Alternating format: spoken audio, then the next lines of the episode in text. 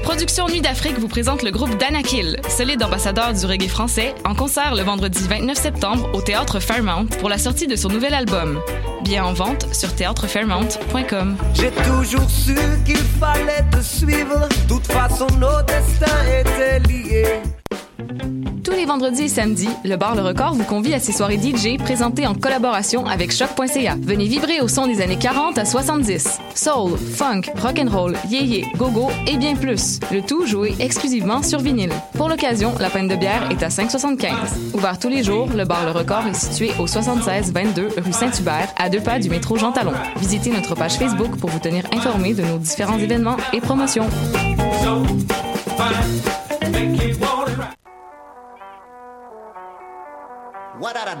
Et c'est Robert Nelson de À la claire ensemble sur les ondes de choc.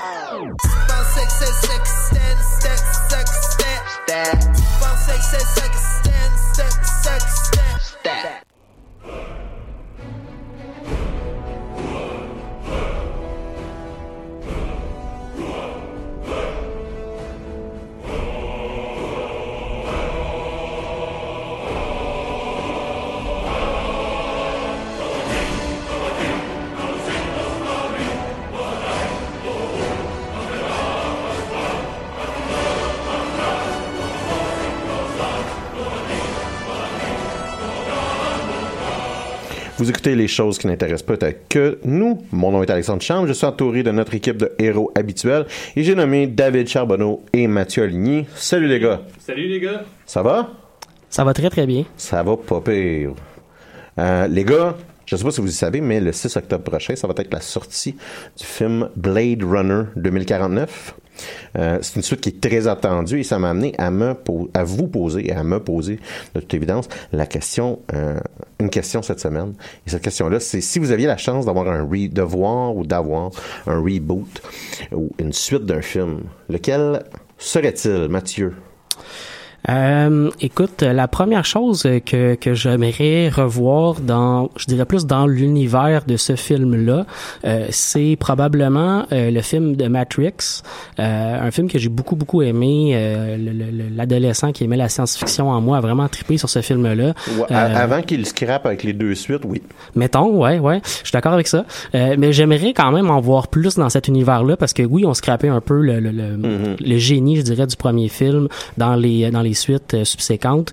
Euh, mais je, je serais pas contre d'aller voir un prequel de cet univers-là, euh, même si ça serait facile à faire dans le sens où il y aurait pas de, la nouveauté de ce que le premier film pouvait apporter. J'aimerais ça voir un peu ce- cet univers-là se créer en quelque part dans un prequel. Ça me rappelle d'ailleurs les Animatrix. Je sais pas si tu souviens de ça. Ouais. Qui étaient euh, comme des, des, des courts-métrages de différentes formes d'animation. Il y en avait un, c'était The Last Flight of the Osiris, qui était fait par ordinateur à l'époque, qui, qui était avant-gardiste à l'époque, qu'on le regarderait maintenant, ça serait probablement en poche. Puis oui, c'est- moi, ça avait fait un peu la même affaire. Ça m'a donné, ça m'a- ça m'avait donné l'envie d'en voir plus Ouais, ouais, ouais. dans cet univers-là. Toi, Sinon, mais j'en ai un autre quand même. Euh, euh, la série télé Babylon 5, une série de science-fiction qui est quand même Mhm, euh, un- une grosse base de fans, une série qui est beaucoup beaucoup aimée, Série culte. une série culte vraiment, puis une très très bonne série sur son fond, je dirais, c'est-à-dire sur euh, les dialogues, sur l'histoire en tant que telle, super super intéressant. Mais une série qui est au niveau des effets spéciaux était déjà horrible au moment où elle a été faite Ah ouais. euh, parce qu'il y avait aucun aucun budget dans cette série-là. tous les décors Euh, sont faits en, en carton cheap, Ouais, tous les effets spéciaux sont faits vraiment Ouais. avec très très très peu de moyens. C'est le fun ce qu'ils ont réussi à faire avec peu de moyens, c'est intéressant, mais j'aimerais ça en voir euh, Mm-hmm. un remake, un vrai remake là, reprendre carrément la même histoire mais la refaire peut-être avec des petites modifications là, mais reprendre la même histoire mais la refaire Ah, avec des quelque du chose- budget là. Si quelqu'un aurait 150 millions à sacrer là-dedans, ce serait quelque chose qui serait absolument merveilleux à voir. Ouais, ouais. David? Ouais, en fait, de moi, de mon bord, euh, ce que j'aimerais voir, je pense, c'est un cycle. C'est. Attends deux secondes. On a un problème technique. Ben Est-ce oui. que ça serait celle-là? C'est Oui. ça? Les micros ont comme changé de place. Je comprenais pas tantôt pourquoi je m'entendais pas. Euh, en fait, de mon bord, ce que j'aimerais, c'est de voir un sequel de Back to the Future. Euh, en fait, euh, si vous vous souvenez bien, le dernier Back to the Future, il nous laissait un peu euh, la place pour une suite, soit que euh, il reste toujours une machine à voyager dans le temps, euh, soit le train.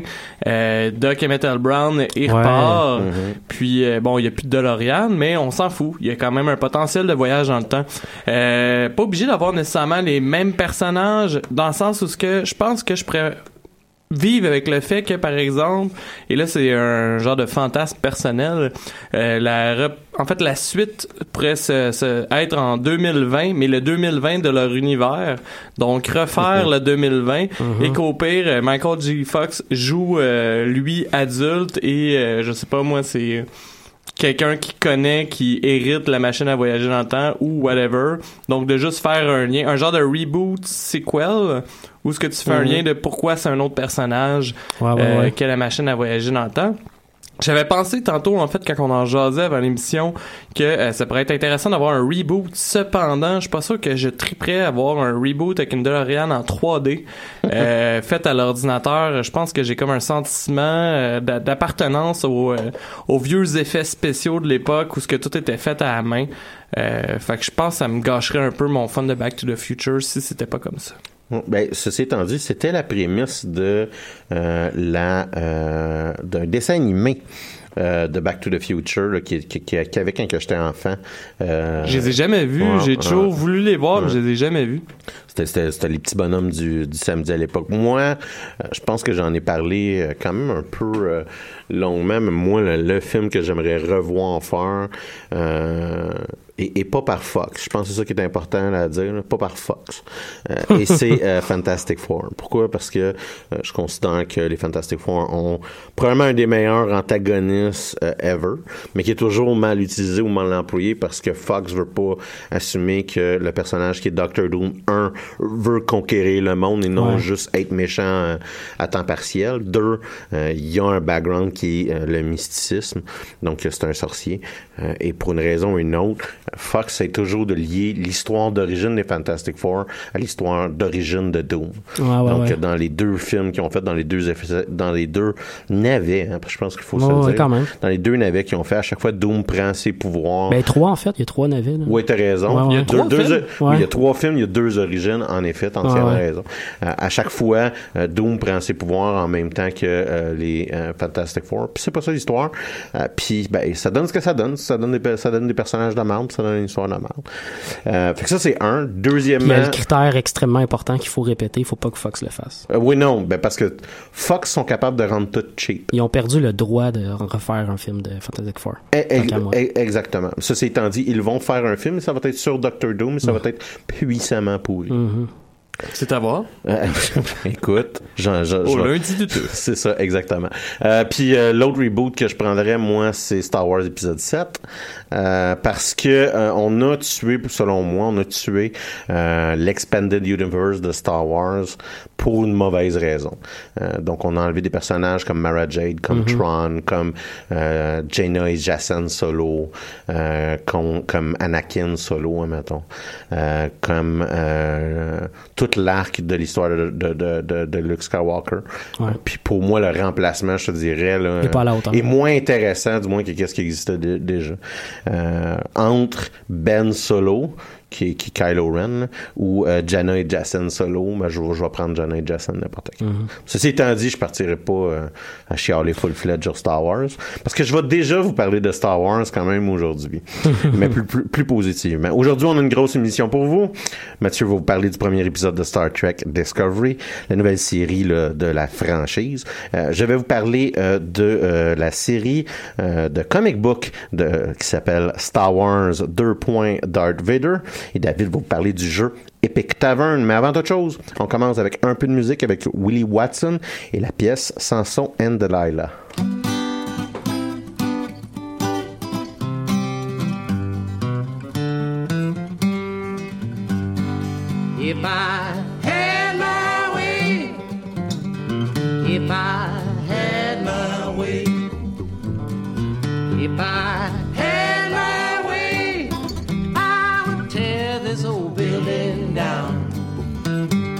Delilah, she was a woman, she was fine and fair. She had good looks, God knows, and coal black hair. Delilah, she came to old Samson's mine. And first he saw that a woman would be less time. Well, Delilah, she sat down on Samson's knees. Said, Tell me where your strength lies, if you please. Well, she talked so fine, you know, she spoke so fair. Samson told Delilah, cut off my hair. You can shave my head, clean as my hands, and my strength come natural as any other man. If I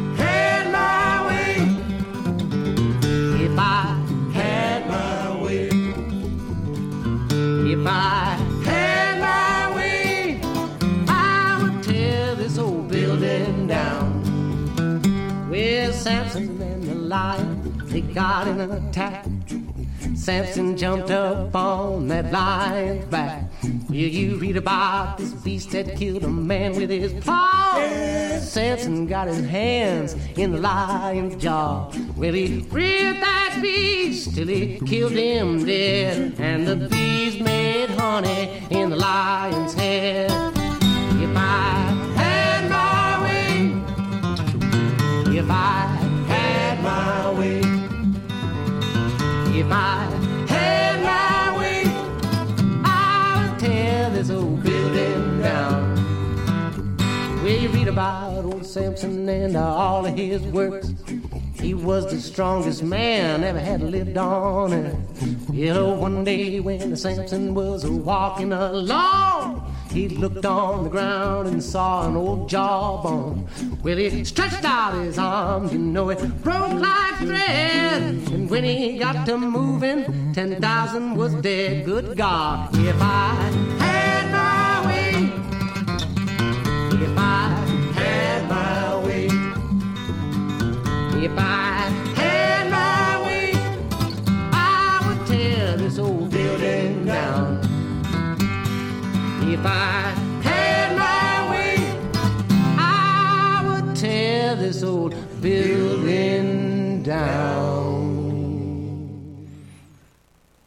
Mathieu, cette semaine, t'as écouté, ben, en fait, ça fait deux semaines que t'écoutes euh, Star Trek Discovery pour nous, et tu vas nous en parler un peu aujourd'hui. Une semaine, en fait, hein, parce que à cause de la, la, la, la médium qui est utilisée par CBS pour la sortie de cette nouvelle série-là de Star Trek, euh, il y a deux épisodes qui sont sortis, donc la semaine dernière, dimanche. Le premier est paru à la télé, donc de CBS aux États-Unis, et le deuxième est paru sur CBS All Access, donc la plateforme web de CBS. Un peu une manière promotionnelle de vouloir que les gens s'abonnent à CBS. Euh, ouais, j'ai écouté ça. Écoute, euh, j'ai déjà parlé à l'émission de Star Trek The Next Generation, puis ça tombe bien parce que aujourd'hui, par ailleurs, c'est le 30e anniversaire pile de la sortie de Star Trek The Next Generation. Fait que ça tombe bien que je parle de Star Trek aujourd'hui, mais je suis effectivement un Trekkie. J'ai beaucoup écouté euh, toutes les séries télé en fait de Star Trek, pas mal. Et euh, euh, Discovery m'intéressait quand même. Cet été, j'ai dit un peu que j'étais euh, suspicieux par rapport à certaines décisions qui avaient été prises par la série, notamment le, le remodelage des Klingons pour en refaire une race un peu Absolument. C'est je suis tout à fait d'accord avec toi. Par contre, ça s'est avéré pendant, la, pendant les deux épisodes que j'ai écoutés que c'était pas vraiment important. En bonne Mais partie. C'est jamais expliqué là, dans la série. Non, il y a pas de, il y a pas de question là- là-dessus qui est posée. C'est juste de même accepté. Ouais. Ceci étant dit, euh, on a, tu sais, c'est juste deux épisodes là. Fait que Ouais. peut-être qu'il va y avoir quelque chose qui va se faire dans le futur. Je sais pas, mais ça a c'est- pas l'air c'est d'être ça. Oui, oui, c'est pas. euh, C'est peut-être juste parce que justement les moyens modernes ont évolué là, un peu comme ils ont fait justement ouais, non. tantôt on parlait de Star Ben, Wars dans Star Wars avec les races. là. Ben, tu sais, je te, je te dirais que le modèle qu'ils ont fait de Klingon est pas très différent de l'ancien non plus. Il y a encore une crête sur la tête. Ouais. Euh, il y a peut-être un peu plus l'air démoniaque que l'ancien, puis il a l'air beaucoup moins humain. Là. Si on prend l'évolution du Klingon dans la série de Star Trek, le Klingon original euh, de Star Trek, euh, la série originale, euh, il est carrément humain. Là. Il y a pas de traits vraiment différents. Il y a des gros sourcils, puis ils ont l'air pas mal des Russes en gros dans, dans les méchants Ouais. des années 60. Là. Euh, après ça, on a le, le Klingon qui a été introduit dans toutes les autres séries télé par la suite. Celui qui a vraiment une crête sur la tête, les cheveux longs, puis il est beaucoup plus grand. Euh, là, celui-ci, c'est ça. Il a l'air un peu plus démoniaque. Il a une crête sur la tête. Ils ont pas de cheveux. Ils ont les cheveux, ils ont les oreilles un peu pointues. Euh, donc ça, ça a l'air un peu, c'est ça. Ils ont pas l'air, euh, ils ont pas l'air des anciens Klingons tant que ça, mais ils ont, il y a une ressemblance. Fait que ça, c'est pour le scandale, maintenant pour la série. Ben c'est ça, ça m'a pas dérangé vraiment finalement. À Mhm. première vue, on se dit ah c'est quoi ça? Ok c'est des Klingons, mais ils parlent en Klingon, ils ont la culture Klingon, ils travaillent sur les trucs de Klingon. Et on se fait, on, on finit par rentrer un peu dans l'histoire puis on passe par dessus ça. Mon deuxième bémol aussi que j'avais sauvé pendant l'été, c'était le personnage principal de la série, parce qu'on a un peu innové dans cette série-là de Star Trek. Euh, pour une fois, c'est pas un capitaine un peu qui lead le- Mm-hmm. l'équipe, le- l'équipage ou qui lead le, le- le groupe d'acteurs. C'est un officier en second. Ça, ça s'appelle, euh, c'est une femme qui euh, qui est humaine, qui a été élevée par des Vulcains et qui s'appelle euh, Michael Burnham. Euh, donc euh, c'est ça. C'était un peu audacieux de décider de premièrement que c'est pas un capitaine qui va être un peu le personnage principal de la série comme ça va être dans toutes les autres séries Star Trek. Puis ça, ça fonctionne très bien. Vraiment là, on embarque dans euh, dans la dynamique qu'elle crée avec les autres personnages de la série. On embarque dans sa relation avec le capitaine du vaisseau qui est le, le USS Shenzhou qui est le premier vaisseau qui va être introduit dans la série. Il va en avoir un autre plus tard parce que le nom Discovery vient d'un nom d'un vaisseau qu'on va introduire dans les autres épisodes par la suite. Mais euh, la série au fond, si j'y reviens, raconte euh, on se passe, on, on se trouve en quelques dizaines d'années avant euh, la série originale de Star Trek. Donc on est un peu entre, euh, je dirais, le début de ce qu'on connaît en série télé pas mal de Star Trek, puis euh, puis ce qui avait été fait dans la dernière série avant Enterprise, qui est plus la création de la fédération quelque part. Donc là on a la cré- on a la fédération, elle existe, elle est ancrée, elle, elle, s'est étendue pas mal à la galaxie, euh, elle a des territoires bien établis. Et euh, au moment du début de la série Discovery, on n'a pas entendu parler des Klingons depuis très longtemps. Les Klingons sont un peu en guerre froide avec la, la fédération. Disons, il n'y a pas de conflit direct, mais il n'y a pas de relation diplomatique, absolument pas non plus. Et bon, ben, ce qui se passe comme élément déclencheur de la série, bien entendu, c'est une rencontre avec des Klingons et pas Qui, avec qui doit se passer à merveille. Absolument. Puis C'est pas n'importe quelle rencontre avec les Klingons par ailleurs. C'est là que ça a un peu titillé mon intérêt pour le lore ou l'histoire de Star Trek. C'est qu'on nous raconte une histoire Klingon super intéressante. C'est-à-dire que au moment où la série commence, les Klingons sont en, un peu en déchéance d'empire. C'est-à-dire que euh, ils ont un empire établi avec un territoire établi, mais ça va pas particulièrement bien chez eux. Ils sont en guerre civile un peu les uns contre les autres. Il y a pas de chef unificateur. Il y a pas de, de fonctionnement hiérarchique qui fonctionne comme il faut, disons. Et il y a un nouveau donc euh, prétendant Klingon qui veut rallier toutes les familles Klingon ensemble. Il y a 24 euh, grandes familles Klingon qui euh, qui dirigent un peu la société aristocratique Klingon et euh, il veut les regrouper ensemble. Puis sa manière de le faire, c'est par la religion. Donc il, il Ok. utilise les anciens textes de Calès, il utilise les, les les connaissances des Klingons par rapport à leurs textes guerriers puis leur leur univers guerrier pour utiliser par exemple des des anciennes prophéties, des trucs comme ça Klingon qui va permettre d'unifier les 24 familles Klingon puis partir quelque chose pour que l'empire devienne grand comme il l'a déjà été. Crème, on dirait l'histoire du Parti républicain. Et bien entendu, ce qui est la meilleure façon d'unifier un empire guerrier, ben, c'est de partir une guerre. hein.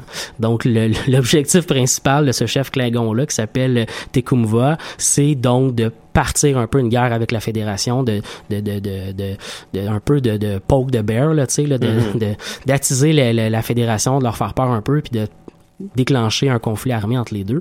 Euh, donc ça, c'est super bien réussi, c'est super intéressant. Euh, on embarque un peu dans cette histoire-là, puis on embarque aussi un peu dans, bien entendu, dans la vision de la fédération de tout ça, parce que de l'autre côté euh, de- du vaisseau, pendant que nous, on voit que tout ça qui se prépare, ben on a de l'autre côté la fédération qui essaie de comprendre un peu ce qui se passe, et ils n'ont pas entendu parler des Klingons depuis longtemps. Euh, puis on a un équipage qui est un peu euh, plus en mode diplomatie puis exploration qu'en mode guerre. Fait que c'est assez intéressant de voir que la fédération n'est pas particulièrement prête à un conflit armé, puis pas particulièrement euh, préparée du tout, du tout à ça. là. OK. Euh, les personnages sont vraiment intéressants aussi. La capitaine qui est là dans les euh, dans les deux premiers épisodes euh, est, super intéressante.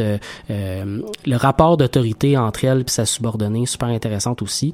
On va se rendre compte assez assez rapidement que le personnage principal est assez têtu et elle est capable donc de, de je dirais de, de comment je, je dirais ça de de faire ce qu'il faut faire pour gagner, je vais dire ça comme ça. Là. Elle est prête à tout, Elle est donc elle est très très À très pragmatique. Ou... Euh, pratiquement, pratiquement à certains moments, mais mettons qu'elle sera, elle va pas s'empêcher de tasser le capitaine pour prendre les bonnes décisions s'il faut Mais prendre les bonnes elle décisions. a, elle a un côté froid, calculateur, logique de Vulcain, Un peu. mais dans un humain. Ouais. Avec, avec comme la détermination puis Ouais. l'émotivité qu'un humain aurait. Elle est très très bien jouée, je trouve, par l'actrice par ailleurs, parce que on voit dans ses yeux, on voit dans ses actions qu'elle est vulcaine, on voit qu'elle applique la logique un peu à tout, mais on comprend dans ses yeux qu'elle vit plein plein d'émotions tout le temps. OK. Puis ça, c'est super le fun de voir ça. Là. On voit qu'elle est en colère quand elle est en colère. On voit qu'elle elle est traumatisée à certains moments parce que euh, la raison pour laquelle elle est élevée par des Vulcains, c'est que ses parents étaient des scientifiques. Ouais. Leur, leur, leur base scientifique est attaquée, peu importe. Et euh, les, les ramasser par, euh, par Sarek, qui est le père, en fait, de, de Spock pour faire le lien avec les anciennes Ouais. séries.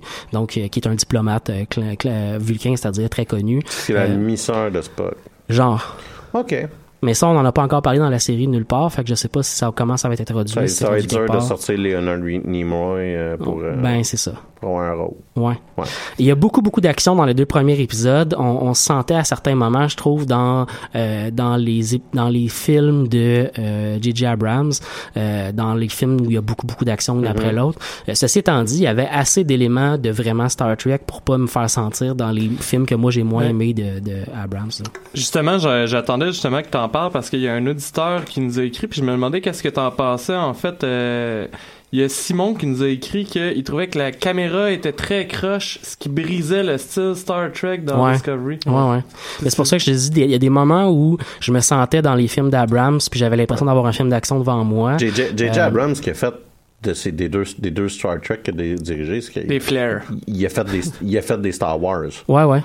Tu sais, c'est, c'est, C'est- Mais en même temps, en même temps, on nous a placé dans un élément en début de de- d'épisode où euh, on nous met devant un conflit armé. Là, des- Ouais. il fallait un peu créer cet élément-là de guerre. On a voulu nous le faire dans un dans le nouveau le nouveau mode qui a été créé dernièrement.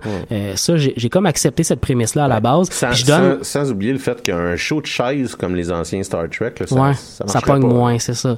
Euh, puis je, je donne la chance aux coureurs pour les prochains épisodes. C'est sûr que si on nous donne un rythme aussi intense que ça pour les prochaines séries, je vais peut-être l'aimer, mais il y a une partie de moi qui va qui va trouver que c'est pas du Star Trek Ouais, quelque part là, tu sais.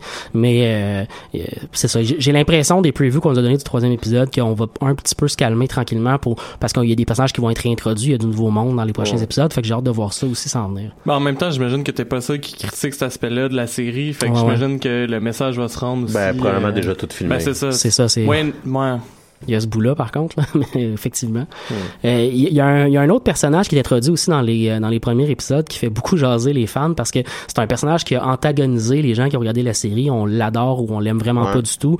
Euh, il s'appelle Saru. C'est un, c'était le troisième officier en hiérarchie dans le vaisseau. Euh, c'est l'officier scientifique responsable de, des, des observations scientifiques du vaisseau. Et il fait partie d'une race, les Clépiens, si je ne me trompe pas, qui sont assez intéressants. C'est pas une race qu'on a vue dans Star Trek jusqu'à maintenant. On les a introduits à ce moment-ci. Et euh, les Clépiens, donc, sont soit des prédateurs ou des proies sur leur planète.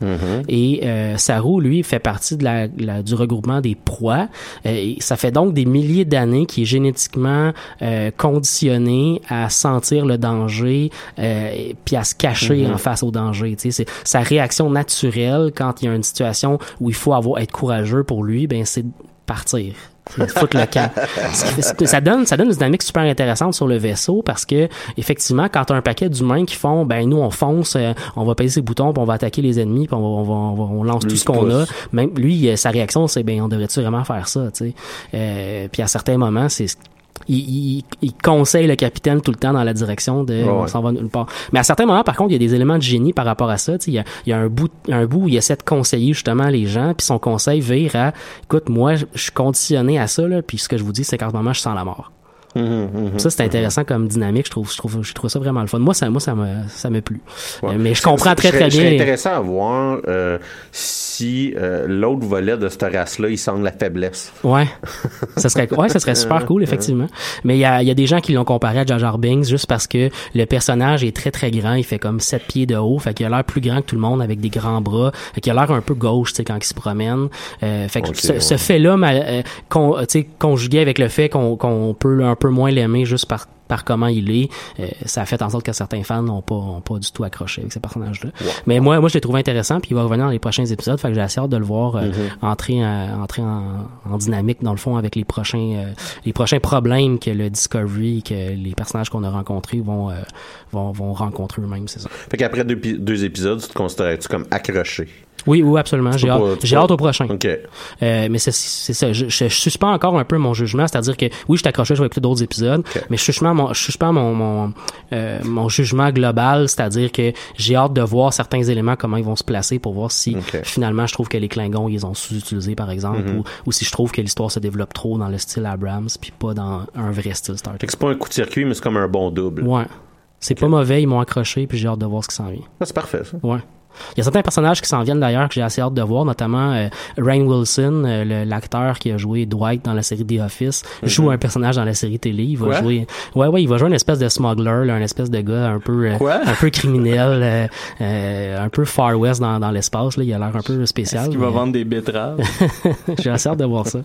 Mais ça avait l'air réussi. Le- Les previews que j'ai vus de son personnage, me- tu sais, je vois sa face, puis je vois un peu Dwight, mais il y a une grosse barbe, fait que c'est pas vraiment Dwight non plus. Puis quand il jouait le perso, le peu que j'ai vu avait pas l'air d'être Dwight. Là, fait que ça, je, le donne au perso. là. Je l'ai vu dans d'autres films aussi, puis c'était pas du tout euh, problématique. C'était pas mal ça pour Star Trek Discovery. Ben, si vous avez, par ailleurs, ceux qui nous écoutent, si vous avez des commentaires sur la série que vous avez écoutée, n'hésitez pas à les partager avec nous parce qu'on aime bien ça que vous Mhm. écoutez, puis euh, vous vous lire, en fait, euh, puis, euh, puis connaître un peu vos réactions. Surtout ceux, peut-être, qui ont une, appré- une, une appréciation plus grande que moi pour la série originale de Star Trek. Euh, peut-être que vous avez des, des commentaires par rapport à ça qui sont encore plus intéressants à voir euh, pour la série Discovery, mais euh, sinon, moi, je vous invite vraiment, entre autres, les gens qui par- aiment pas particulièrement Star Trek, entre autres par le côté de l'action qui est mis de l'avant, euh, essayez ça pour voir, je pense, vous allez aimer. Parfait. Je vais checker ça. Alex, tu voulais nous parler de Star Wars parce qu'après Star Trek, pourquoi pas embarquer Oui, sur ce sujet? En fait, En fait, un vrai ce que j'ai sujet. envie de vous parler, c'est ça, en vrai, un vrai sujet. Parce que j'ai envie de vous parler, c'est euh, d'une série de comic book euh, qui est parue là, entre 2015 et 2016. Ça s'appelle Star Wars Darth Vader. Mathieu, un de mes premiers souvenirs, c'est quand j'habitais un 4,5 sur la rue Pasteur à Châteauguay. Wow. Puis que moi et mon frère, qui a 7 ans de plus que moi, on s'est assis devant, puis je devais avoir 4 ans, 4-5 ans, puis on s'est assis devant une grosse télévision meuble. Tu le penses, les Ouais, grosses ouais, télévisions ouais. des années 80, là. Ouais. une grosse télévision de meubles et que j'ai vu pour la première fois Star Wars A New Hope. Euh, c'est un film qui, euh, de toute évidence, m'ont marqué euh, et euh, qui m'ont donné une crainte des compacteurs à déchets à vie. Je me souviens que j'identifiais le tube de la sécheuse qui va dans le mur à la bébite des Ouais, compacteurs à déchets et pendant vraiment trop longtemps j'ai eu peur des tubes de sécheuse. Tout ça pour dire que les cinq premières minutes de ce film J'aime ça que t'avais peur des tubes de, de sécheuse, mais pas de tomber dans un compacteur. Mais les cinq premières minutes de ce film-là vont toujours rester marquées dans ma tête. La tension dans le visage des soldats rebelles, euh, le bref échange de tirs et laser, mais surtout l'arrivage euh, d'un personnage qui a changé ma vie, le vrai héros de la série. Certaines personnes vont dire que c'est Luke Skywalker, ils ont tort. Euh, c'est Darth Vader. Euh, c'est peut-être justement parce que mon frère, j'ai un frère aîné, mon frère aîné me dit, il est vraiment cool Darth Vader. Quand Ouais, ouais. frère aîné dit quelque chose, surtout quand il y a, il y a- il y a- il y a cette différence d'âge-là, du moins, hein. moi, moi, moi, ça a fait, ok, c'est lui Ça a qui fait est cool, une grosse influence. qui. Je tiens à rappeler aux auditeurs que le personnage préféré et le héros de, du charme, selon lui, euh, dans Game of Thrones, est Cersei Lannister. Oui. Euh, c'est.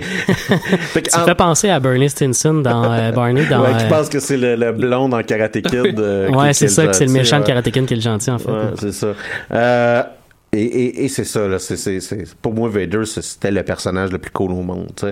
Euh, que ce soit euh, son arc d'histoire dans la série, son conflit avec Obi-Wan Kenobi, euh, c'était ses préoccupations pour moi qui étaient le centre des films de Star Wars.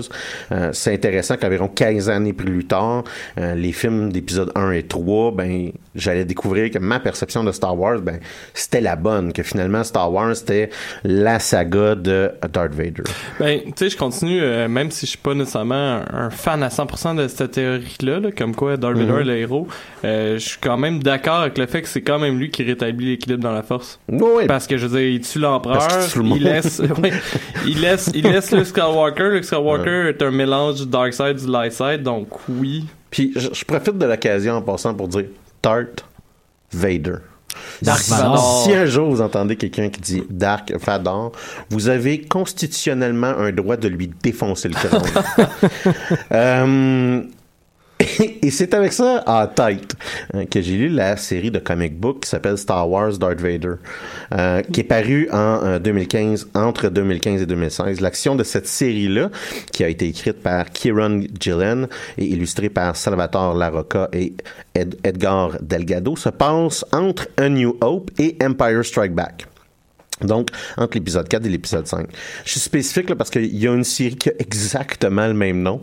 Euh, elles sont même pas différenciées par volume 1 et volume 2, qui a commencé en 2000, euh, en 2017. Il y a cinq, euh, il y a cinq euh, livres là, qui sont, cinq comic books qui sont sortis. Jusqu'à maintenant. ok. C'est ça. Mais euh, cette série-là se passe entre Revenge of the Sith, en fait littéralement entre Vader vient de se faire réparer par l'empereur, si Ouais, on ouais. l'expression, et euh, l'épisode euh, 4. Donc, dans la série qui nous intéresse, entre le 4 et le 5. Euh, la situation de Vader pendant euh, ce moment-là est précaire. La Death Star vient d'être détruite. L'Empire souffre de l'investissement que Moff Tarkin avait fait dans celle-ci. Euh, je vous rappelle, hein, dans A New Hope, on apprend que l'entièreté des restants du squelette euh, de la République euh, a été aboli, c'est-à-dire que le Sénat est dissous, euh, que ça va être des gouverneurs régionaux à ce temps qui vont être en, en contrôle et que c'est euh, l'ordre va être régi par la crainte, par la, la stratégie de la crainte de la Dead Star. Donc quand il y a cette explosion-là, ben, il n'y a plus rien qui nous permet de diriger l'Empire.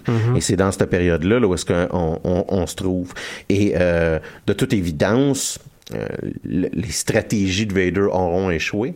Euh, et l'empereur est un peu en beau calvaire et euh, je vais vous vendre un punch. L'empereur, c'est pas nécessairement un, un joyeux vote bon cœur. là. il, il est un peu euh, d'humeur massacrante. Et euh, Vader étant une des seules personnes qui a survécu au, fiasco, euh, ben... C'est c'est lui qui va être le bouc émissaire. Or, Vader là, se fait downgrader et euh, va, euh, il va y avoir là, un, un- un- un autre dirigeant de la flotte euh, impériale pendant euh, ce temps-là. Euh, lui, Ah ouais, fait qu'il il- reçoit une démotion. Exact, exactement. Là, il est pris Carrément. à suivre des ordres de quelqu'un d'autre que, que l'empereur. C'est ça, exactement. Pendant ce temps-là, lui, Vader va s'interroger quant à l'identité du pilote qui l'a pourchassé dans les tranchées de la Death Star. Euh, puis euh, qui a réussi à détruire là, Mhm. la, la Death Star. Euh, il rencontre un autre, un, un autre personnage qui s'appelle la Docteur Afra, euh, qui est très bien écrite. C'est un personnage qui est bien développé, que à Star maintenant sa propre série. Euh, il, il rencontre, bon, elle, c'est un peu comme une archéologiste. Ça, qui peut un peu nous rappeler euh, l'espièglerie, si vous voulez, d'Indiana Jones. Euh, si Indiana Jones aurait aidé un empire intergalactique de son propre gré. Fait que, moralement, là, elle est plus Ah, comme... Indiana Ca- Jones était de l'autre bord. Ouais, comme plus comme neutral evil. Ah, ouais. C'est pour ceux qui connaissent leur euh, Donjons et Dragons. Là. Elle est pas nécessairement du bon côté. tu sais. Euh, et euh, on, on va euh, suivre euh, Darth Vader là, dans sa découverte de, de l'identité euh, du sort final de Padmé. Donc, il va apprendre qu'il y a un fils, euh, qu'elle a accouché d'un fils euh, malgré, avant qu'elle soit morte. On va aussi là, le voir découvrir que le pilote, en fait, était Luke Skywalker. On va le voir aussi aller sur Tatooine, mettons, euh, voir des moments, là, et on va revisiter et on va nous réconcilier quand même avec des moments qui sont plus faibles dans les prequels. Tu sais, clairement, là, je, pense qu'on va avoir une semi-unanimité, mais le film de Star Wars qui est probablement le plus faible, c'est Attack of the Clone. Et c'est lui qui est supposé nous faire comprendre la relation entre Padmé et Anakin Skywalker. Euh, et on, ri- on nous ri- puis je vous dirais, le médium des comic books se porte à ça. C'est-à-dire, on nous réconcilie quand même adéquatement euh, avec certaines de ces scènes-là. Entre autres, euh, on voit Vader dans le village des, euh, des Tusken Raiders qui a massacré, par Ah ouais. exemple, où on euh, et on, on va le voir se rappeler euh, le fait que ben, il a étranglé sa femme à mort. Euh, D'ailleurs, euh, l'écriture de, de Gillian, là, elle est excellente, surtout pour un personnage qui est pas toujours évident à écrire, parce que Non. Vader, euh, il extériorise pas ses émotions. Hein? Fait que, il est pas, euh, ah, il, tu sais, il s'en va pas prendre une petite bière avec Moff Tarkin pour lui faire un, ah, mais tu sais, hein, j'ai tué ma femme, là, puis je trouve ça un peu élevé. Tu sais, faut, faut, fait qu'il peut jamais les verbaliser comment il se sent. Il va, euh, on va, vous- et, et Gillian, ce qu'il va nous faire, c'est que, il va- on, on va pas nous donner des petites bulles de réflexion, on va voir l'image, admettons, et donc il va avoir une case qui va le dessin de Padmé, puis on comprend que Vader, c'est ça qui se passe dans sa tête, puis, il reste de glace, euh, de façon euh, donc, donc son, il, va, il, il peut rester bête puis menacer tout le monde de mort. Parce que sinon, Vader, c'est plus un gars qui se promène qui dit Hey, fais ça sinon je te tue. Hey, fais ça, Ouais, fais ça sinon je te tue. Hey, fais ça sinon je te tue. Un gars qui marche à la menace tout le temps. Ben c'est ça, puis il y a pas de il y a pas de Cooper ou de Breezer dans cette série là. On reconnaît notre Star Wars, on n'essaye pas de nous revendre l'écrivain n'essaye pas de nous vendre une idée euh, ô combien originale qu'il a pensé sur les personnages qu'on connaît déjà, tu sais là. Euh, fait que euh, il y a pas de midi-chlorien qui se pointe à un moment donné là, tu sais là. Euh, le gars s'écoute pas écrire là, tu sais comme euh, comme le- Lucas l'aurait peut-être fait là euh, quand que, justement il a sorti quand il a sorti midi-chlorien, là, il se trouvait donc bien brillant pendant ce moment-là. Donc, c'est ça. Vader, c'est beaucoup de menaces de mort. euh, et euh, il y a un bon, euh, beaucoup de, de, de très bons personnages secondaires. Donc, je parlais de la docteur Afra. Il y a deux droïdes, un qui s'appelle Triple Zéro, puis l'autre qui s'appelle BT, qui sont d'excellents personnages secondaires, qui nous offrent, euh, c'est des, en gros, c'est des droïdes assassins puis des droïdes tueurs, là, euh, les deux. Là, fait que on a comme un duo homicidaire de C3PO et de R2D2 avec plusieurs guns, une propension à la torture et à l'empoisonnement, genre. Le tout un petit peu comique. Fait que, tu sais, on, on a un bon cast. On va voir aussi plusieurs personnages qu'on aime, comme, mettons, Boba Fett, par exemple, là, qui, qui, qui va faire un- qui c'est lui, finalement, qui est sur la trace de Skywalker, qui découvre l'ancienne maison de Skywalker sur Tatooine. Puis il y a une logique, hein, c'est lui, éventuellement, qui va trouver Han Solo, euh, euh, puis pour, euh, pour le mettre sur la carbonette. Donc, on nous introduit à, ce, nouveau euh, groupe de personnages secondaires-là. On nous introduit aussi à des nouveaux Némésis de Vader. Euh, le grand général Taj, le général que je vous dirais qui, lui, maintenant est en contrôle de, la flotte. Euh, donc, qui va être la personne qui va dire à Vader que c'est un instrument qui... C'est un, c'est un sabre laser, mais lui, c'est la main agile qui guide ce sabre laser-là. Euh, Hey boy. ouais, non, ben, Vader, ça? je, je vais te vendre un punch de qu'est-ce qui arrive au Ouais. 20 à la 25e euh, BD. Mais Il a manqué de foi, j'imagine. Ouais, un petit quelque chose genre, ouais, en effet. Euh, euh, donc lui dirige la flotte euh, impériale. Il y a un autre personnage qui s'appelle Silo 4. C'est un, individu cybernétique, si vous voulez, euh, un cyborg, euh, qui est non seulement le créateur du corps robotisé de Vader, mais aussi le créateur de ses remplaçants futurs. Donc lui, il a créé plusieurs variations qui euh, vont être des compétiteurs de Darth Vader pour donner la main droite, si vous voulez, de l'empereur dans sa situation de fragilité qu'il y a présent. Mais des versions robotiques ou. euh, Euh, c'est un gars là, que son, son, son, son kick là, dans la vie, là, puis ce qui va guider un peu, là, ça, ça, ça va être des personnages plus robotisés, par exemple. Euh, il va faire des fake Jedi robotisés. Parce qu'il il, il fake la force, là, si Ah, vous ouais, voulez. là. Euh, et il va avoir aussi là, une... je vous dirais une copie du général Grievous, mais avec une tête de Mon Calamari euh, Ok. pognée dessus. Euh, Henri... ben, non, mais Mais ça, non, mais il aurait pu pogner n'importe quelle autre race extraterrestre. C'est dire que c'est un, corps- poisson. euh, C'est un ancien grand général. C'est un peu- Ah ouais. c'est la même idée que Grievous, là, si vous voulez. C'est un ancien grand général qui est mis dans un corps. Pour le plus- garder en vie, Pour puis- le garder en vie, exactement. Euh, donc, en résumé, euh, c'est une excellente série. Euh, c'est 25 euh, livres qui sont disponibles en quatre volumes séparément si vous les achetez là, en volumes séparés. Euh, et qui euh, nous en donne beaucoup plus euh, d'un personnage qui est iconique sans tenter de ré- réinventer l'univers de Star Wars, ce qui est somme toute assez appréciable, là, parce que c'est rare. hein. Euh, je vous donne un exemple dans la nouvelle série qui sort. là, on essaie de nous réexpliquer pourquoi que les sabres laser des Sith sont rouges. Ça, c'est une tentative de n'importe qui qui va vouloir écrire sur Star Wars de réinventer un petit bout puis essayer de mettre une, petite- une petite map que à chaque fois tu fais comme non, ça moi rappelle. Moi, j'ai mon opinion là-dessus, sur le sable laser rouge, mais c'est bien que Ribbon. peu, peu importe là, c'est, c'est à, à chaque fois il y a quelqu'un qui a, c'est, c'est une tentation. Puis on en, on en parlait tantôt avec les Klingons, c'est une, c'est une tentation générale qui est très fréquente des personnes qui, qui revisitent des, des anciens univers de même, de vouloir, de vouloir réinventer un petit bout. À là. leur sauce, là. C'est ça à leur sauce. Et, et, et ça, euh, Jalen là, il évite, il évite ce piège là quand même assez significativement. Ça s'inscrit parfaitement dans l'historique du personnage, ça l'accepte l'univers de Star Wars. Ça réussit même à capitaliser euh, sur les, certains des moments les plus faibles de Star Wars. Puis ça, c'est quand même un, un gros, un gros truc. Euh, en tout cas, tout ça pour vous dire que euh, vous pouvez acheter la série complète, c'est en quatre volumes, Ils sont disponibles entre autres grâce à l'application de Marvel que vous pouvez sur, vous pouvez sur votre iPad, sur votre cellulaire, etc. euh, pour approximativement 13 pièces chacune. Fait que c'est pas si peu que ça quand même. Euh, ou, ben, bien entendu, dans un bon euh, magasin de comic book. On peut aussi s'abonner euh, mensuellement à l'application euh, puis y avoir accès quand même parce que Ouais, c'est dans le catalogue, je pense. Je, je pourrais pas te le dire, mais ça se peut. Je Ça pense se que peut. oui. Moi, je vais t'avouer, j'ai payé. Ouais, ouais. Parce que je C'est- suis un peu toton. C'est combien exactement l'abonnement? Ça fait une couple de fois que je vous en entends parler, mais... Eh, écoute, je sais pas par cœur, mais c'est pas cher. Ouais. En tout Ok. cas, on en reparlera à un autre moment donné. David, Ouais, écoute, euh, cette semaine, je vais vous parler d'un jeu, mais avant, euh, je tiens à expliquer une des raisons pourquoi j'ai eu un fou rire en te regardant. Je tiens à saluer un de nos auditeurs euh, qui s'appelle Maxime et qui, euh, sur Facebook, a décidé de mettre notre podcast euh, avec le son dans sa salle de classe. Donc, derrière tous les, les gens qui sont dans sa classe, tout font dire bonjour. Donc, euh, bonjour, classe à Maxime. Donc, je trouve ça vraiment drôle. parce que Ça, ça arrive juste à Max. Mais bon, fait que cette semaine, j'ai décidé de, flush- de flusher mon sujet original.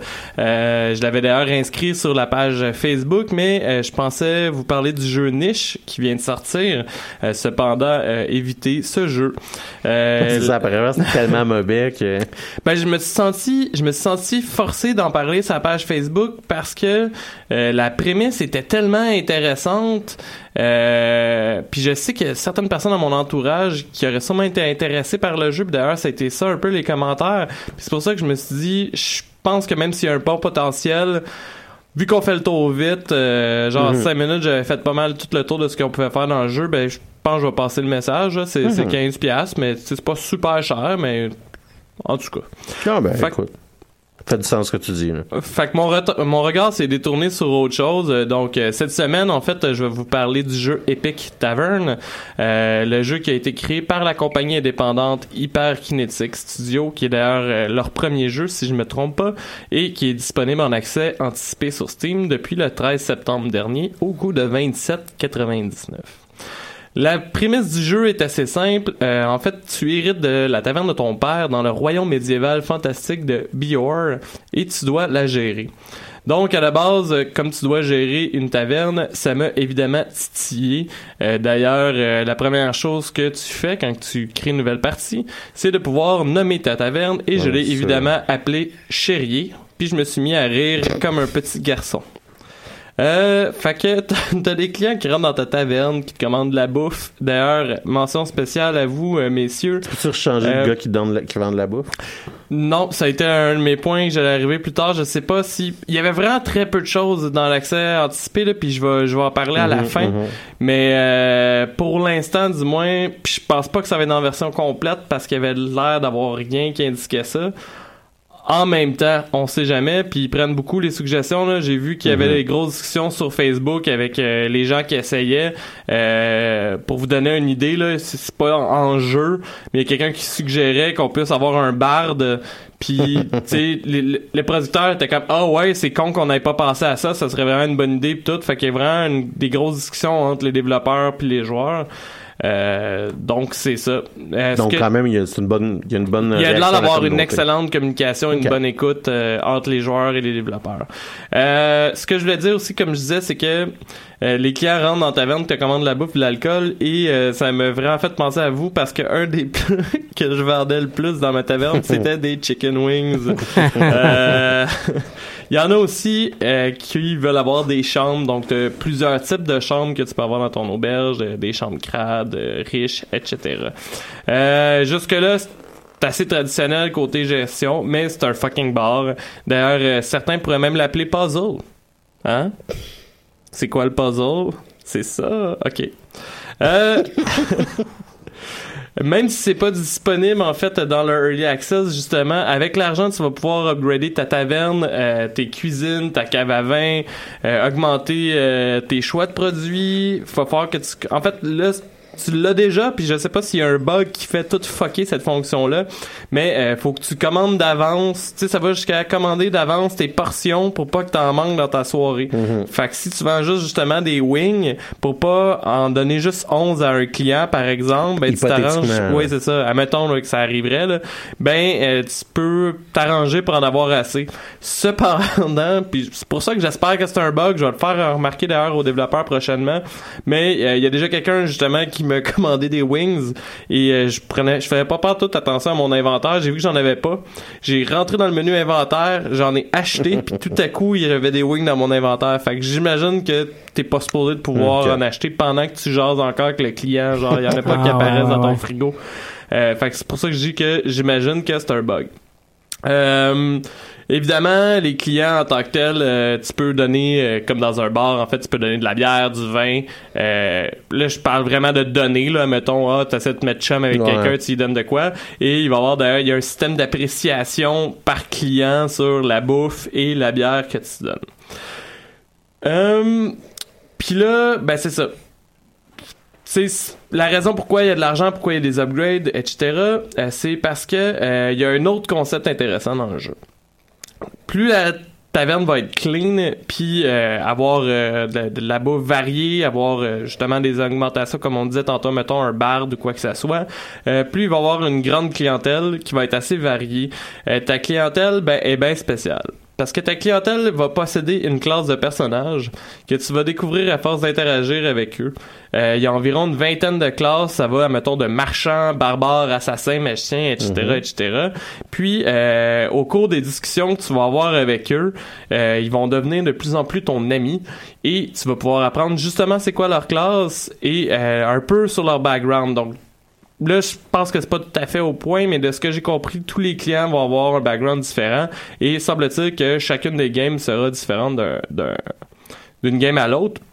Fun fact, il y a un bug euh, dans le Early Access qui fait que les personnages répètent toujours les mêmes éléments de leur background, ce qui me fait pas penser pantoute à ma job dans un bar. Personne ne fait jamais ça.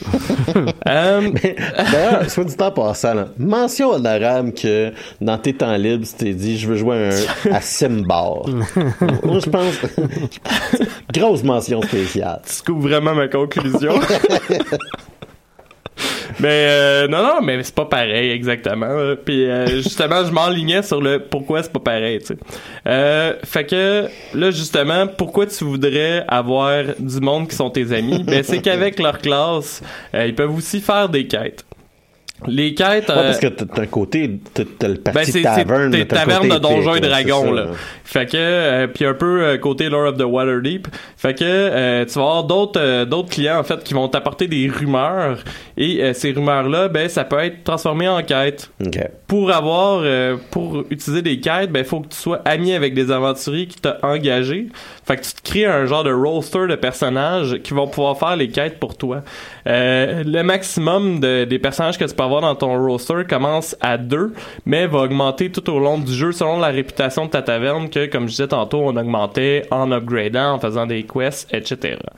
Euh, ça va être assez important aussi de mélanger le genre de personnages qui vont travailler pour toi parce que il y a des quêtes qui autant vont faire euh, appel aux compétences martiales de tes personnages comme aux compétences sociales. Donc par exemple, moi, il y avait une quête que c'était de se mettre chum avec un troll. Puis euh, ben il fallait que mes personnages soient plus sociaux, sauf que tu sais j'avais comme un barbare puis je me souviens plus trop quoi, mais tu sais ça ça marchait pas pantoute. Donc vous aurez compris qu'on peut échouer des, des quests. Euh, évidemment, au début, ça n'a pas beaucoup d'impact, mais c'est que les personnages peuvent être soit cursés à long terme, soit être blessés, ou soit littéralement mourir, ce qui, doit, ce qui fait que tu dois recommencer ton roster au grand complet. Euh, J'avais aussi trop de personnages pour mes quests. J'avais pas trop compris comment que le système de quests euh, marchait, mais j'ai trouvé ça super intéressant parce que j'ai décidé de pas utiliser tous les personnages de mon roster parce que t'as une limite de personnages que tu peux envoyer dans les il y avait un des personnages qui était en train de me menacer de travailler pour une taverne adverse parce que je donnais pas de job. Fait que tu sais, il y a déjà un potentiel Ouais. aussi de vraiment gérer euh, qu'est-ce que tu fais avec tes bonhommes. Euh, les quests, comment ça fonctionne, c'est que chaque personnage euh, a des compétences et peuvent monter de niveau. Quand ils montent de niveau, on peut, on choisit dans quelles compétences on met les points et il y a des, des, des équivalents de jet de dés en fait à chaque obstacle dans la quête euh, pour pouvoir l'avoir et ça marche un peu comme Donjon et Dragon soit que par exemple ça te demande 10 pour l'avoir ben il faut que tu ailles en haut 10 pour que ça fonctionne OK.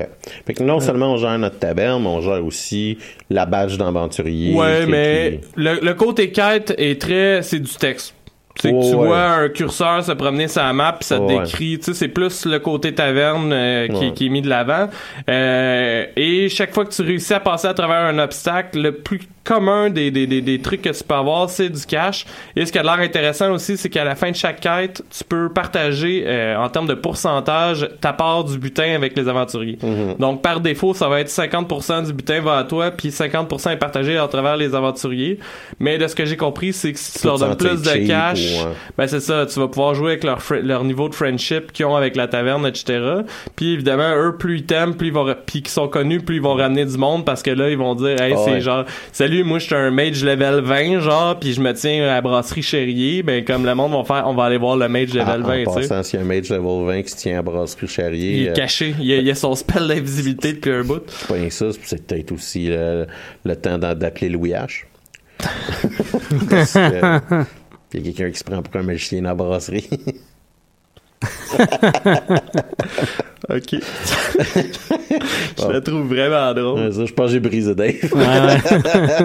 Ben, quand même moins pire que quand je parlais de Genital Justin. Ouais. Euh, ben, en fait, c'est ça. Fait que euh, ce qui est intéressant, comme je disais, c'est que tu peux manquer ton coup. Le jeu est pas fait pour que tu gagnes tout le temps. Euh, ça, ça, ça, j'en ai jasé. Le gameplay, ça, combien de temps, mettons, ce jeu-là, tu peux jouer à peu près?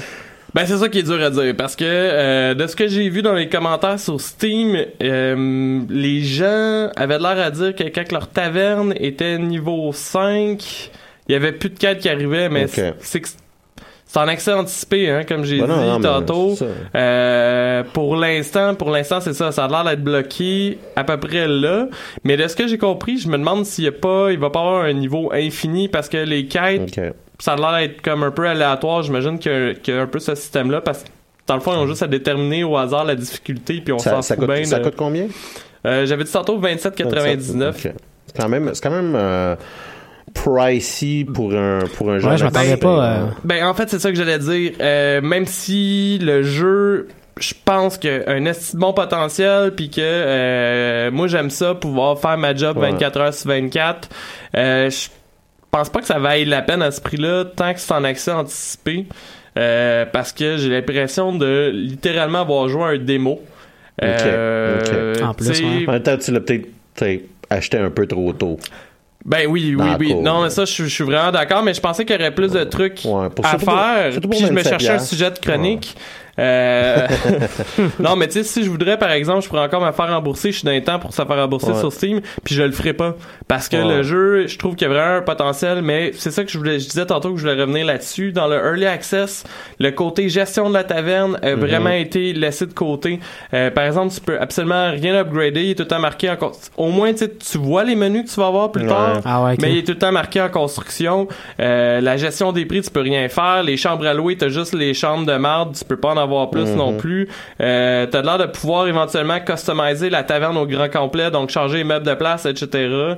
Euh, Puis ça, tu peux pas le faire. D'ailleurs, pour vous donner une idée, là, Geek and Sundry comparait le jeu un peu à un The Sims rencontre Donjons et Dragons, mais Mhm. comme de taverne.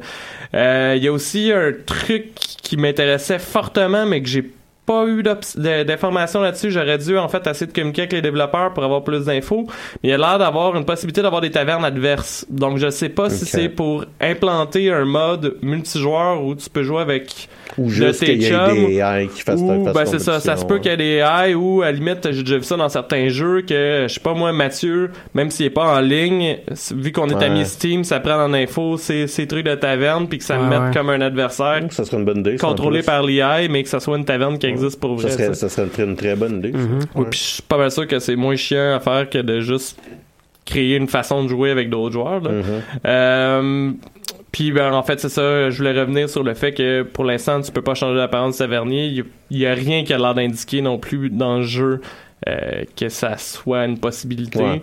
Euh, mais en même temps, peut-être que ça le demanderait tout de suite après le nom de la, la taverne, c'est juste pour ça qu'on le voit pas. Fait que, comme je disais tantôt, euh, je vous dirais d'attendre la version complète avant de l'acheter. mais c'est sûr que dès qu'il y a plus d'updates, dès qu'il y a une version plus complète qui sort, je vais vous donner des nouvelles soit sur la page Facebook ou sur notre nouveau groupe Steam que je vais vous donner plus d'informations au courant de la semaine là-dessus. Fait que c'était ça? Je pense que ça fait pas mal le tour de Cool. mon, ma taverne épique. Je sais pas si vous aviez d'autres questions, les gars. Non, moi, moi, ce que, ce que, ce que, ce que j'entends, c'est un, un mettre en, un follow, mais pas. Ouais, pas- c'est ça. Non, non, c'est ça. Moi, je pense C'est à un, vraiment un gros potentiel, mais achetez pas ça tout de suite. Ouais, ouais. Écoute, euh, Tu nous as, euh, tu nous as contacté une, une liste intéressante pour qu'on puisse en discuter, ben, Alex. exactement, j'avais envie qu'en fin d'émission, on prenne ça un petit peu plus euh, mollo, puis Ouais.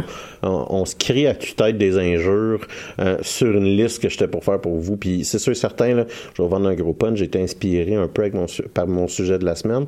On en avait un peu euh, parlé brièvement des méchants euh, dans, euh, que ce soit le, le- les films, la, la science-fiction, les comic books, les jeux vidéo, euh, un peu tout. Mais les méchants qu'on préférait euh, dans les jeux. Puis j'ai essayé de faire une liste compréhensive, un top 10 si vous voulez, là, de, euh, de- des méchants. Fait que là, je vais commencer par les dire.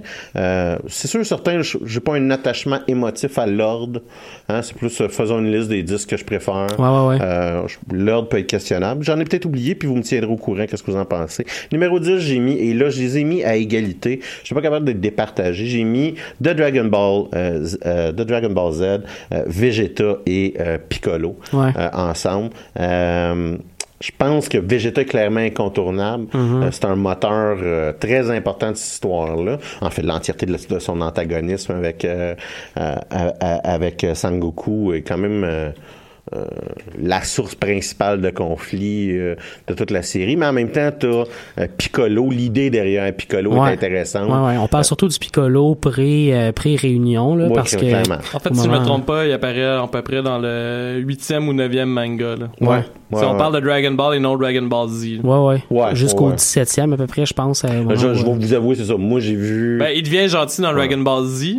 Ben, En fait, on le voit quand même, mais c'est le moment où il train Gohan. Mais quand Ouais. il est vraiment l'antagoniste, c'est avant Dragon Ouais. Ball. Ouais, ouais, absolument.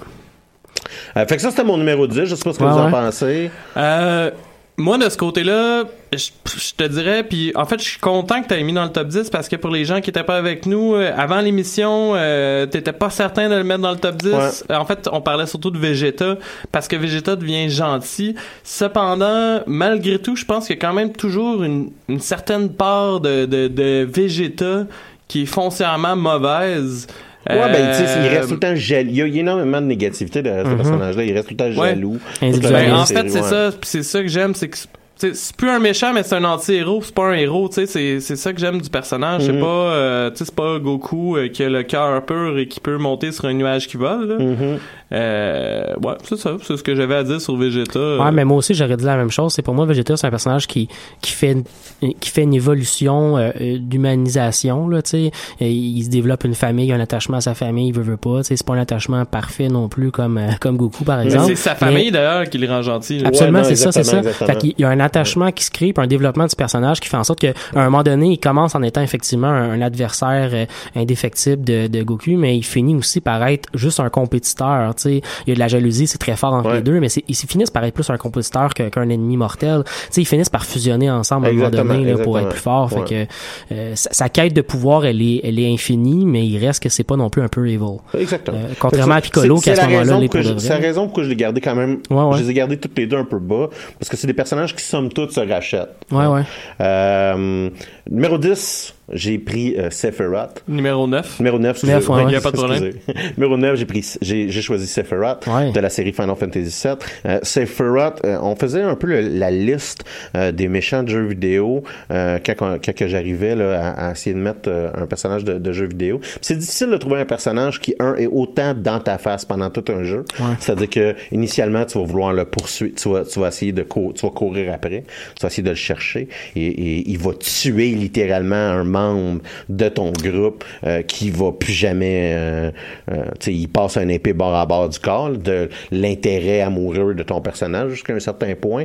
Euh, on peut, je dis, Harris est morte, c'est impossible de la ressusciter. Puis après ça, on, l'entièreté du, du, du, du restant du jeu, ça va être lui qui essaie de, détruire- de détruire la planète. Fait que c'est pas un personnage, c'est pas un méchant absent comme étant un Bowser va l'être, euh, un Ganon, Ganon, va l'être. C'est peut-être il y a Ganon dans Ocarina of Time qui a quand même une, une bonne prestance, mais euh, il- tu sais, à un moment donné, il disparaît, puis t'as as plus l'impression que tu vis, c'est ses sbires là, tu sais, Ouais, que, tu vas, que tu vas combattre, moins euh, lui comme menace principale. Puis Sephiroth, t'as vraiment l'impression qu'il est tout le temps après toi. Puis en même temps, il y a une bonne histoire, somme toute tragique. C'est de la cré- c'est une création, c'est une sorte de chimère euh, Mm-hmm. euh, préfaite là, qui, qui pète un gasket, là, qui vit fou. Là. Puis ce que j'ai particulièrement apprécié, moi, avec euh, Sephiroth, justement, c'est à quel point il essaie de fucker le personnage principal en essayant de convaincre qu'il est exactement la même chose que lui. En fait, que, que c'est un clone raté. Exactement. Euh, je veux dire, tu sais, oui, il a tué des personnages. Ouais, ben, mais c'est ça, t'as, un lien un peu fraternel entre ton propre personnage puis le méchant. Oui, puis euh, le, le fuck arrière. En fait, moi, je trouve ça quasiment plus intéressant, le fait qu'il Ouais. fuck complètement le personnage principal, qu'il Ouais. tue son love interest parce que c'est- Ouais, non, mais parce que tu vois bon ton t'arrêtes de jouer ton personnage tu le vois en chaise roulante Euh. l'idée qui tue Eris, c'est quand même singulier dans oui oui non ça c'est certain surtout dans l'univers de Final dans Fantasy l'histoire des jeux vidéo, c'est assez, c'est assez, Ouais. c'est assez rare. C'est quand même des, des c'est la première fois jusqu'à un certain point, je pense qu'on voyait ça. je pense que oui Euh, Puis deuxièmement, euh, c'est singulier. Ça reste encore très rare, là, un méchant que, que ce genre de, de, de rôle-là là, au courant d'une série. Numéro 8. Euh, là, c'est- clairement ma liste, là. Doctor Doom. Euh, pourquoi? Parce que, euh, écoutez, je vous en ai parlé quand même longuement. J'ai fait une chronique complète d'un épisode sur un, un acte d'histoire de Doom. Et c'est un personnage qui devient deux fois un dieu, devient maître complet de l'univers. Un personnage très iconique aussi. Hein? L'image de Doom est très connue. là. Très peu de personnes. euh, Tu, la, montres euh, l'armure, sa cape verte. euh, les gens ont un sens de c'est qui. Euh, ils sont. C'est un personnage aussi qui est très classique, là, qui, qui est aussi vieux que les, les Fantastic Four. Euh, Puis dans un univers où est-ce que on- on- on- d'un côté, il va y avoir les X-Men, de l'autre côté, il y a les Avengers. Doom, décidément, euh, c'est lui qui va asseoir c'est quoi être un méchant dans le monde des Avengers, dans le monde des, Ouais, euh, dans le monde qui est non mutant, là, si vous voulez, là, dans, dans Marvel. là. Il y avait un modèle en quelque part de c'est quoi être un méchant. Exactement, exactement. Numéro 7, euh, j'ai pris Hans Gruber. Alors là, pour ceux qui... euh, pour on salue Louis-Philippe Hans Gruber, c'est le méchant du premier film de Die Hard. Ouais. Euh, joué cet par... excellent film de Noël Ouais, et cet excellent film de Noël, en effet, euh, joué par le génial Alan Rickman, qui a passé à deux pouces de mériter deux entrées dans ma liste euh, pour Hans Gruber et euh, pour euh, Severus Snape. Euh, Rogue, pour ceux qui écoutent Harry Potter euh, en français. Euh, mais j'ai choi- choisi Hans Gruber, euh, qui... qui est très bien joué là que c'est un c'est un euh, c'est un c'est un c'est un vrai méchant calculateur c'est un c'est un c'est un gars qui se passe pour un terroriste c'est un voleur. Il est tout le temps deux pas en avant de tout le monde. Il tourne le, le, le FBI et la police de Los Angeles en ridicule. On, on se met à admirer son génie. Euh, c'est sûr et certain là que euh, puis même à la fin euh, comment que John McClane réussit à le battre c'est pas vraiment parce qu'il est plus brillant. Il se fait avoir mais euh, lui aussi mais c'est juste que c'est John McClane c'est un badass puis il va t'avoir à la fin Yippee-ki! exactement Moi, tu vois, je suis plus un fan de Die Hard 3 que Die Hard 1. Simon Gruber Simon Gruber, pour moi, une Ben, place la, spéciale. fa- la famille Gruber Ouais. est, quand même est quand même très bonne euh, je me souviens plus du nom d'acteur de- qui joue Jeremy Iron? Oui Jeremy Iron qui est tellement bon Ouais. il est tellement bon dans ce rôle-là puis écoute je te dirais que j'ai eu la même hésitation que toi Mm-hmm. mais euh, j'ai voulu donner écoute c'est, c'est peut-être euh, par mes par euh, Ben, l'effet du par 1, je pense que, mélancolie. non mais aussi j'aime beaucoup Alan Rickman là. fait que je savais Ouais, un peu aussi c'était, qui que je mettais dans ma liste comme acteur Euh, mais euh, écoute j'étais avec toi là Simon Gruber aurait pu être là aussi là. parenthèse comme ça c'était quel Die Hard qui était sorti à Saint-Valentin? Bonne question. Je pense que ça va être le meilleur Die Hard toute ma vie. euh. Ah, c'est Pour le, moi- mais c'est le 5, je pense, c'est ça? T'étais-tu avec nous Ouais, ouais, autres? ouais, ouais. Hey, on était tous célibataires ce Saint-Valentin-là, puis on a réussi, on est allé une gang de gars voir Die Hard, on avait réussi à rentrer un vignier dans le cinéma. Ouais, c'était Bon. pas pire, ça. Je tenais juste à faire cette parenthèse. Ouais, c'est le Die Hard où ils sont en Russie, puis euh, ouais, ça. écoute, j'ai jamais vu. C'est pas très bon. puis J'étais un fan fini. C'est- je pense que c'est ça. C'est que j'ai décidé de comme couper mes pertes. Genre, sais, j'étais un gros fan de- des euh, des Die Hard, mais j'ai fait lui non, non. Le euh, Die Hard 4, il pitch un- une moto dans un Ah, hélicoptère, Celle-là, je l'ai pas il vu, il tire- Non, il tire un hélicoptère avec un char. Je suis Ouais. désolé, mais c'est correct quand tu tires un hélicoptère avec un char, t'as le droit.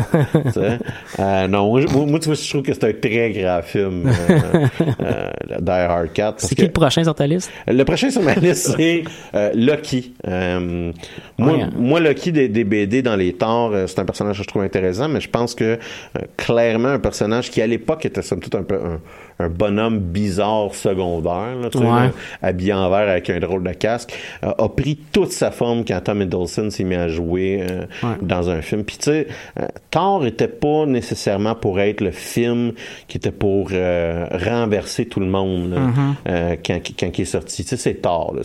Puis la, la, la pro- la proposition était quand même élevé. Là. Tu sais, On va te mettre Asgard, tout le monde va avoir euh, leur kit complet, euh, euh, même pas médiéval fantastique, là, médiéval magique. Là. Euh, et euh, un personnage qui était pour être un méchant, peut-être un petit peu bien, tu sais, un petit peu euh, qu'on n'aurait pas oublié facilement, euh, a été joué tellement brillamment par Tom Hiddleston que euh, il est devenu un des moteurs de la franchise. là. Ouais, absolument. Euh, on ils sont plus capables de s'en débarrasser, littéralement. là, tu sais.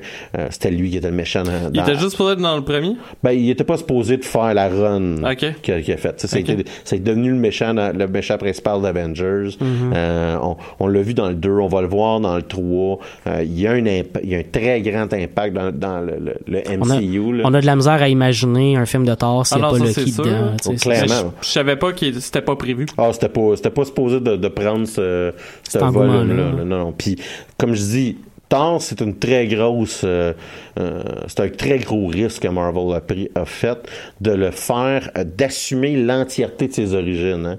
Pas essayer de le diminuer, pas faire ce que Fox avait fait. C'est-à-dire pas essayer de le diminuer. Finalement, c'est un humain. Réduire, ouais. De le réduire. Non, non, non. C'est un extraterrestre d'une planète, oui, d'un, endroit weird avec un père qui s'appelle Odin. On va te montrer la grosse cour avec les, les gars avec les armures en or full fledged. Puis euh, ça prend ça prend quand même du culot puis du cran pour faire ça. Puis ça nous a permis de découvrir ce- méchant-là à sa juste valeur, euh, qui est un personnage qui est complexe. Hein, c'est pas juste un méchant qui se frotte les mains. Euh, il est pathétique même, je dirais. hein, tu sais, somme toute, la raison pourquoi il fait tout ce qu'il fait, c'est qu'il aimerait ça que son papa l'aime. Là, tu sais. Fait que c'est la raison pourquoi. Puis encore là, il y a- il y, a dans les bandes dessinées que c'est aussi un très bon personnage là, dans, dans Marvel. C'est une bonne force motrice euh, dans, dans euh, l'univers de Marvel, mais en comic book. Donc c'est la raison pourquoi je l'ai mis en numéro 6. Numéro 5, et là, c'est un aveu, ce n'est pas ma suggestion, c'est la suggestion de Mathieu. Et en numéro 5, j'ai mis Monsieur Smith Ben de la oui. série The Matrix. Euh, rarement, c'est un- c'est- en- encore une fois, euh, c'est un personnage qui est brillamment joué. Euh, puis Keanu Reeves a un don comme acteur, un seul unique don comme acteur, et c'est écouter un autre acteur parler. Euh, Venger son chien aussi, je pense. mais John Wick est un film parfait pour Keanu Reeves parce qu'il dit fuck all, Ouais, sais. Mais euh, euh, Keanu Reeves, quand que dans, mettons, euh, L'avocat du diable avec Al Pacino, qu'est-ce que Reeves fait? Il écoute quelqu'un parler. Hein? Dans L'architecte, dans The Matrix, qu'est-ce qu'il fait? Il écoute quelqu'un parler. Même dans John Wick, je pense que les meilleurs bouts du film, où est-ce qu'il y a comme une, euh, une interaction avec un autre acteur, ce, qui- ce que, ce que, ce que Reeves fait, c'est écouter un autre personnage parler.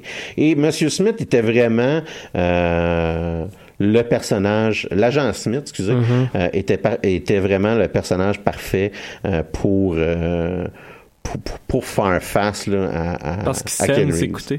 Ben, c'est justement, c'est, il monologue, il commente sur la nature humaine. Ouais. Euh, la, le premier film, La Matrice, est génial à cause de ça. Oh, Ouais. Je l'ai réécouté dernièrement, je sais Ouais. pas si ça fait longtemps que vous l'avez vu, là, mais non, non, c'est ça. Pour les monologues de l'agent Smith, là, le, film est malade. Il joue dans la tête à la fois des autres personnages autour de lui, mais également du spectateur qui, qui regarde le film en, en tant que tel. c'est Ouais, ouais. C'est quelque Puis, euh, Hugo Weaving, euh, Appelons-le Elle Ronde. Ouais, appelle-le, appelle-le. Mais- ouais, même dans Elrond, tu fais comme, c'est la matrice. Ouais, c'est ça. Attention, il va se transformer à tout le monde. euh, écoute, Hugo, Hugo Weaving euh, kick des culs, hein, lui Ouais, aussi, là, dans ouais. ce personnage-là, puis le fait, euh, le, le- le rend beaucoup plus gros que qu'est-ce qu'il aurait pu être, là, il aurait pu être très plate. Euh, en numéro 4, j'ai, je mets Magneto.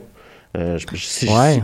si, Doom est important, Magneto est crissement important dans l'univers des X-Men. Euh, et je vous rappelle qu'avant que Ian McKellen joue Magneto, ça n'existait pas des films de super-héros. Hein? c'est vrai.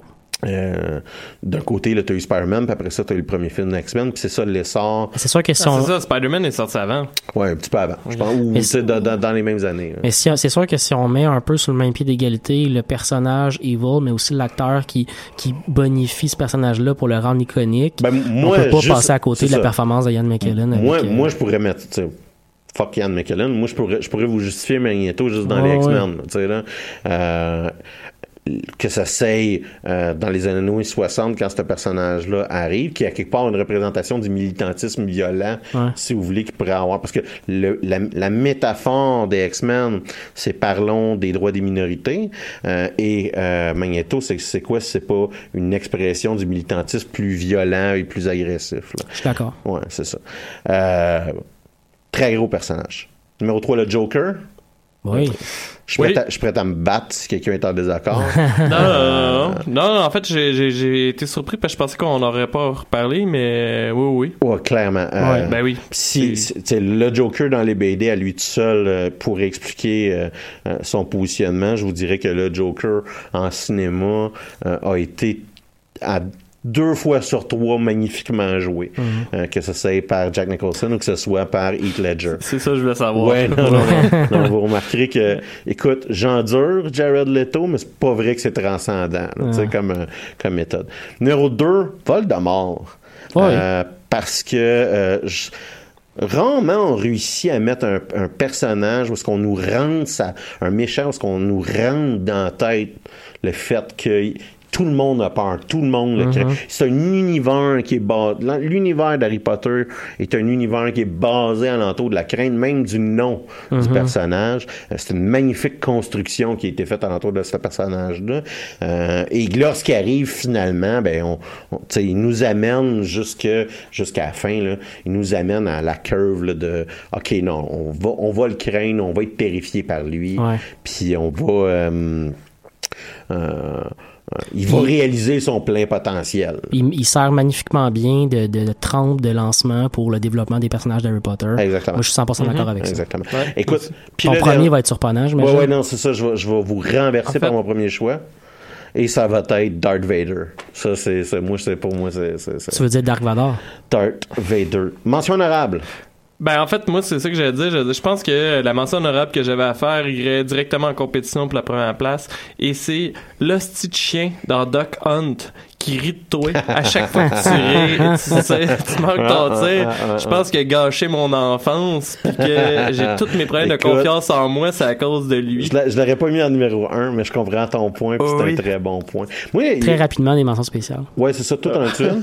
Ben oui, mais vas-y rapidement. OK. Ben, moi, j'ai Hannibal Lecter que j'ai pas mis. Oui, Hein? ouais, ben oui. Euh, Il y a Sauron, parce qu'il est jamais là. C'est la raison pour Ouais. laquelle il n'a pas fait le classement. Quand tu parlais de mignons puis de diriger des Ouais. gens, c'est un peu Ouais, ça. Et euh, le gouvernement américain dans les films de Jason Je trouve que c'est un très bon méchant. Moi, pour conclure, je pense qu'on a oublié aussi le méchant dans les Austin Powers, Dr. Evil. Oui, bon point. Mm-hmm. Bon point.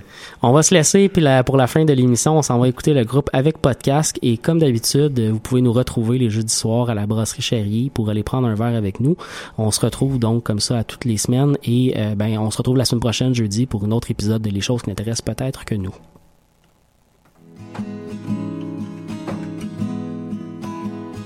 Bonjour mur. Bonjour chaise. Bonjour saison.